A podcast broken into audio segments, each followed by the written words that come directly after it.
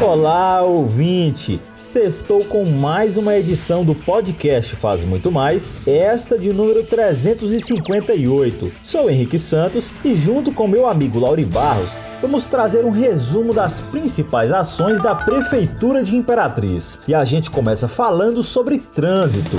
Notícia, informação. Em alusão ao Dia Mundial em Memória das Vítimas de Trânsito, a CETRAN realizou nesta sexta-feira Blitz Educativa com o objetivo de conscientizar motoristas e pedestres sobre causas de mortes no trânsito. A ação teve distribuição de panfletos, orientações dos agentes de trânsito, banners e estande com balões branco simbolizando paz no trânsito. Meta é reduzir os índices de violência no trânsito no perímetro urbano de Imperatriz, cidade que possui a segunda maior frota de veículos do Maranhão.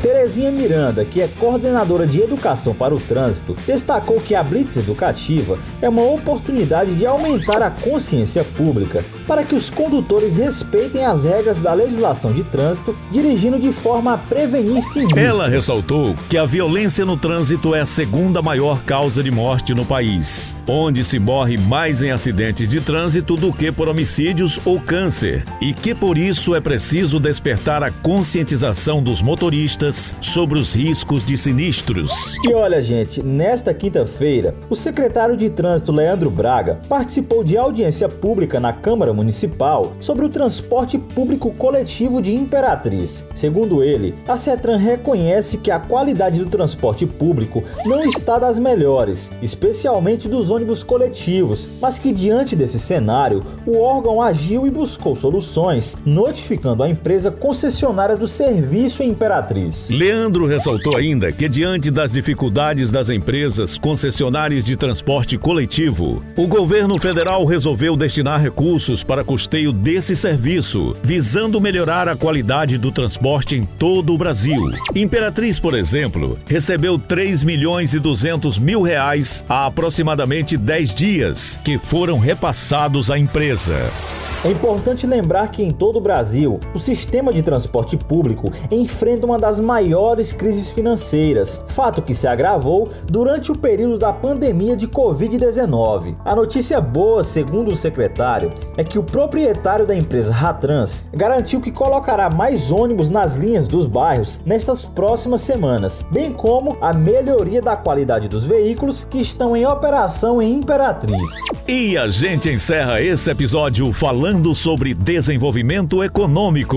A Prefeitura, por meio da SEDEC e da Associação de Artesãos de Imperatriz, realiza a Feira Cidadã de Artesanato. Evento iniciou na última quarta-feira, 16, na Praça de Fátima e se estenderá até o dia 19 de novembro, na Beira Rio. Na feira, a população encontrará produtos como artes em madeira, crochê, cerâmica, cartonagem, artesanato indígena da nossa região, artesanato feito e esculpido em madeira, bonecas de pano, laços, artesanatos de coração para casa, chaveiro, dentre outros produtos. O secretário de Desenvolvimento Econômico, Wilson Filho, disse que ações da prefeitura em parceria com a associação têm o objetivo de enfatizar a visibilidade dos artesãos locais, possibilitando o aumento de lucro entre a classe. A artesã Karina Daila ressaltou que com o apoio da prefeitura, os artesãos ficam mais visíveis e com isso, as pessoas podem ter mais acesso aos produtos produzidos. Daniela Guerra, que também é artesã, destacou que sair de dentro da associação para a praça pública é completamente terapêutico e que a aceitação em relação ao artesanato está sendo vista com outros olhos, não apenas como renda. E a gente fica por aqui, retornando segunda-feira com mais notícias da sua prefeitura. Esse e outros episódios você pode acessar no portal imperatriz.ma.gov.br podcast, redes sociais e principais plataformas de streaming.